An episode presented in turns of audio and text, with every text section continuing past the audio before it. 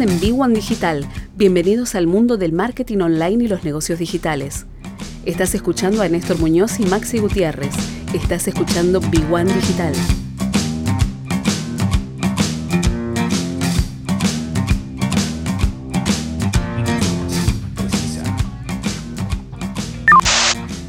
...21 horas 31 minutos... ¿eh? ...uno de los temas más importantes que venimos eh, charlando durante mucho tiempo con, Luis Barrera, mentor, emprendedor, eh, contador. Tiene que ver con, los emprendedores y también con el aspecto económico, financiero, contable de los negocios. Eh, siempre lo fue importante un tema como este, pero desde la pandemia hasta que estamos saliendo, dejándolo atrás y planificando ahora que estamos en marzo, arranca el año comercial en marzo a diciembre, son claves las cuestiones este, que tienen que ver con los números. Son claves y determinantes para que en algún futuro inmediato este, el negocio no fracase, simplemente por no tener una guía como corresponde en materia económica contable. Luis, buenas noches, ¿cómo va? Néstor, qué placer saludarte. Bueno, muchas gracias por la presentación. Y, pero vos sabés que justamente del tema que vos hablaste es de lo que no se puede planificar nada porque, eh, bueno, está demorado en el Congreso de la Nación la modificación de la escala del monotributo. Exacto. Y también eh, el pase, digamos, lo que sería el intermedio para aquellos que están en las categorías más altas, ¿sí? la transformación del salto del monotributo al responsable inscripto. Sí. Es decir, eh, todo lo que hay son trascendidos, solamente, bueno, se vieron algunos borradores de la de la copia que de lo que mandó la FIP al, al Congreso de la Nación, pero hasta ahora, si yo le tengo que decir a alguien qué es lo que tiene que hacer, me tengo que basar en la escala del 2020. Exacto. Entonces, eh, lo cual es muy, muy complicado, ¿sí? Porque, bueno, la diferencia entre el costo de la eh, categoría más alta del monotributo y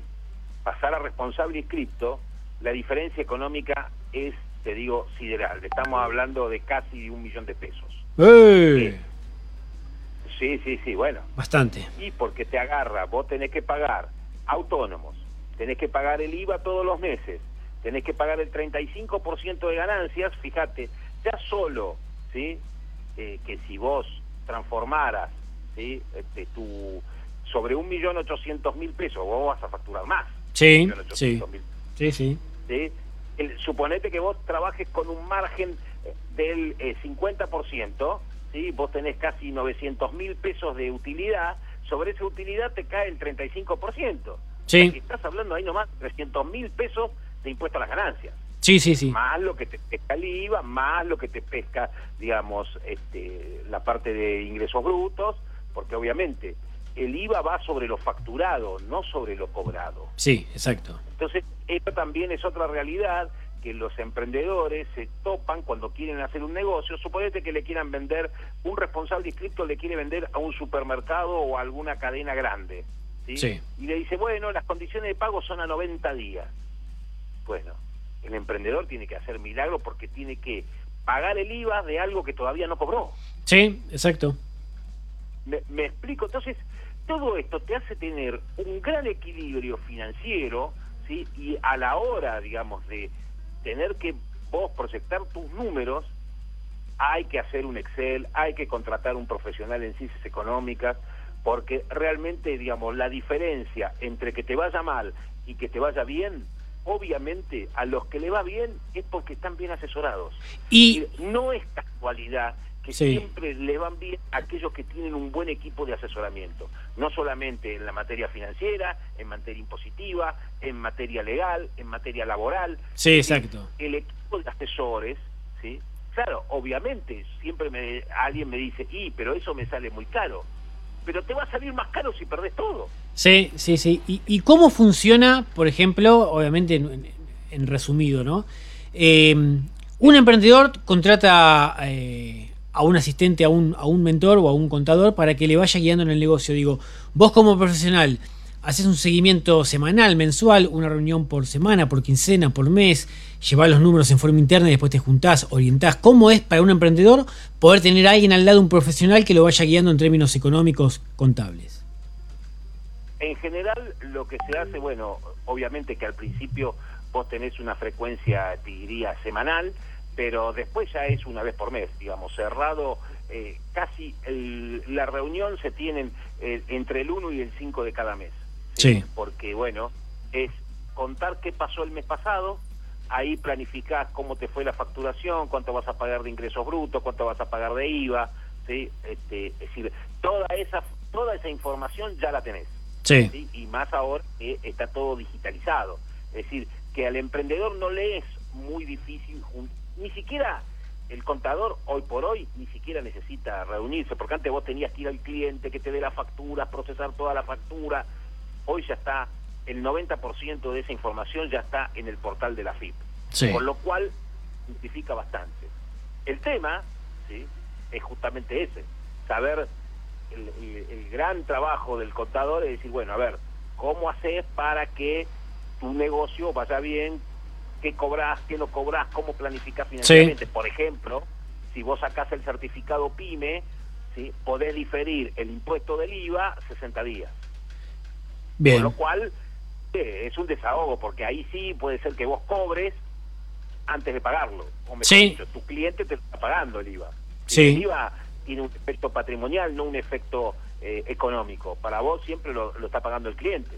O sea, ahí está la habilidad o no, digamos, de los contadores de tener toda la herramienta para atenuar, digamos, o no eh, evadir, porque hoy prácticamente el que está con eh, todo en blanco sí. es muy difícil.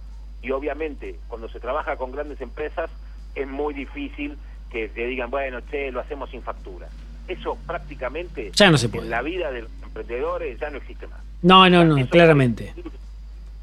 Eso puede existir, viste, en un localcito a la calle, en, algo, viste, bueno, en alguna feria como la salada, bueno, en esas cuestiones donde obviamente estamos hablando que casi el 50% de la economía argentina es informal. Sí, sí, sí. Ahí también es un gran problema.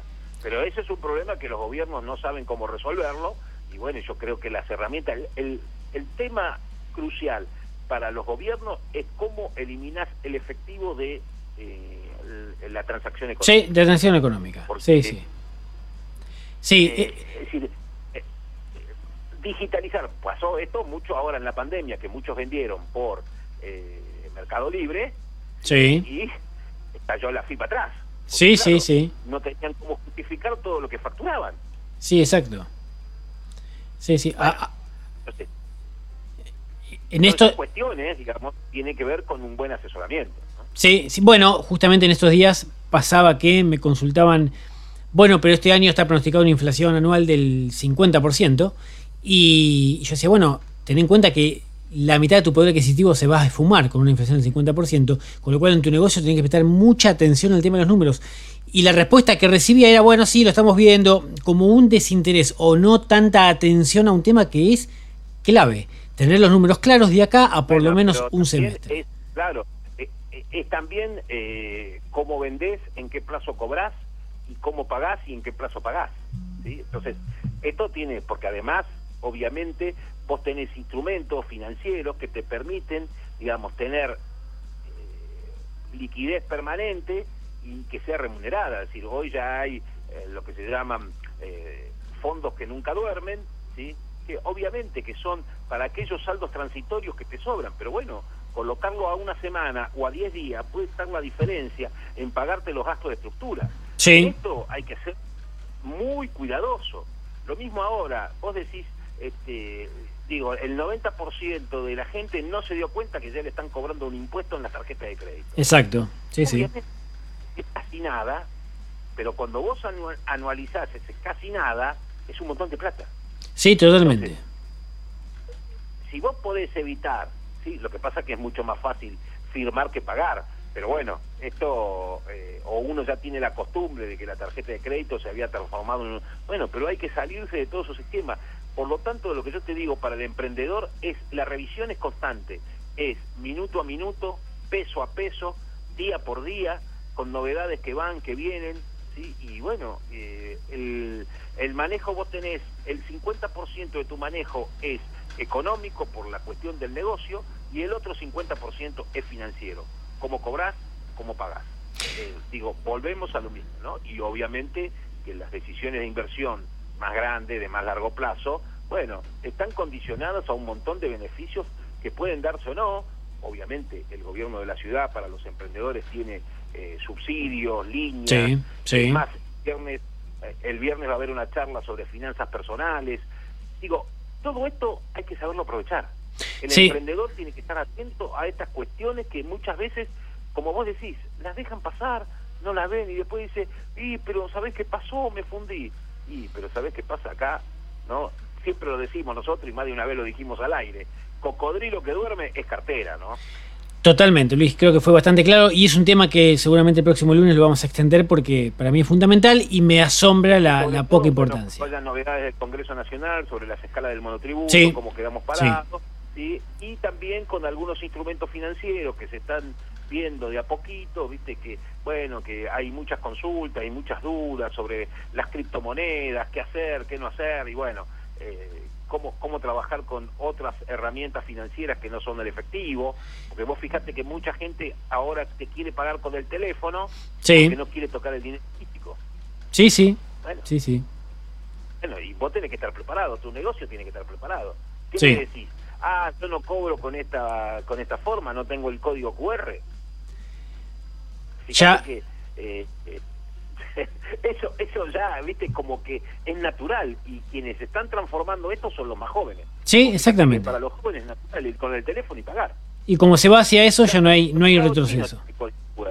Sí, porque sí, sí, no sí. sabe que le bajan la. Sí.